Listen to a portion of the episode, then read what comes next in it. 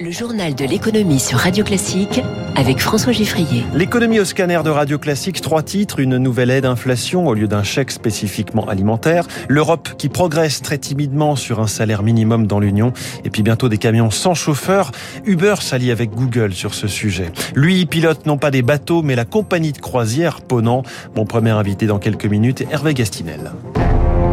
Radio Classique. Journal de l'économie qui démarre avec un virement à nouveau. Cela ressemble à celui de 100 euros versé il y a moins de six mois à 38 millions de ménages français.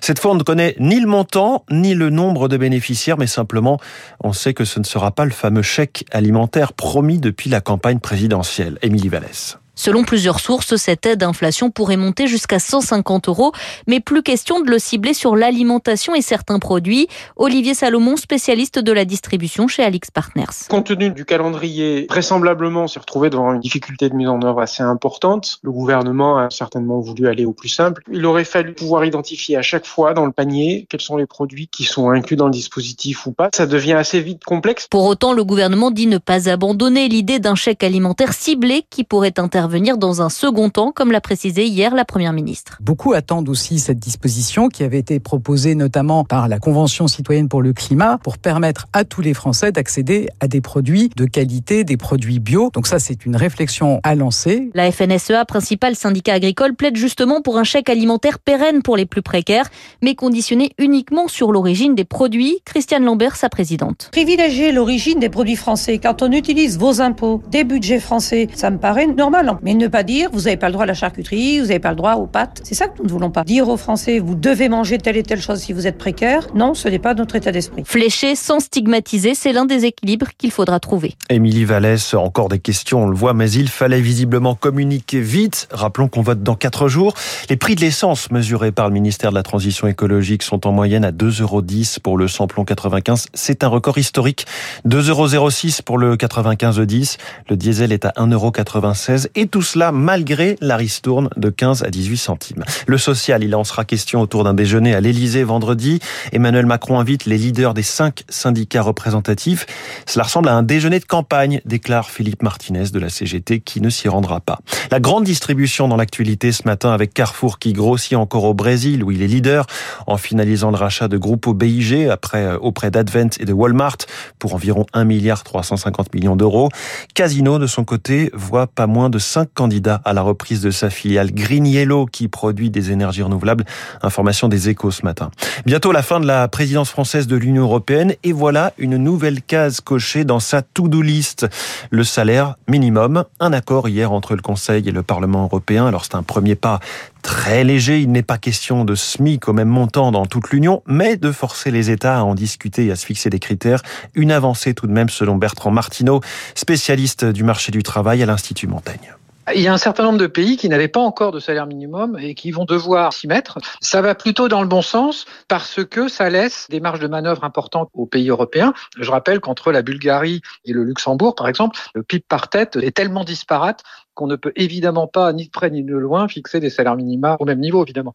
Et donc, dans la mesure où il y a cette souplesse, ça oblige les pays à en discuter au niveau national, mais ça ne remet pas en cause, évidemment, les disparités de salaires euh, qui correspondent aux disparités des productivités, en fait, des différents pays. Un accord aussi entre le Parlement européen et les États membres sur une plus grande parité femmes-hommes dans les conseils d'administration. Objectif 40% de femmes en 2026. C'est déjà, vous le savez, ce que prévoit la loi en France depuis 2017. L'Europe qui semble en revanche faire du surplace face au blocage du blé dans les ports, euh, euh, ukrainiens.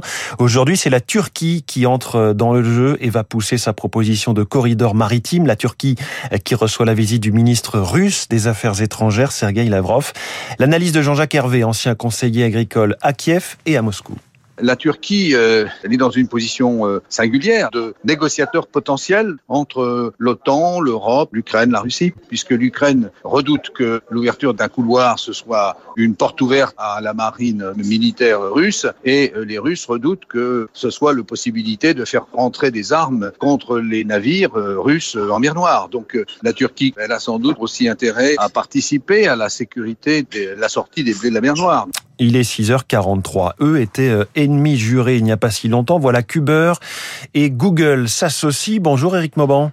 Bonjour François, bonjour à tous. Le leader mondial du VTC a de nouveau des ambitions dans les véhicules qui se conduisent tout seuls. Et oui, c'est une alliance de poids qui a été nouée hier entre Uber et Waymo, la filiale de véhicules autonomes de Google. L'objectif est d'unir les forces afin de développer aux États-Unis un réseau de transport de marchandises sans chauffeur.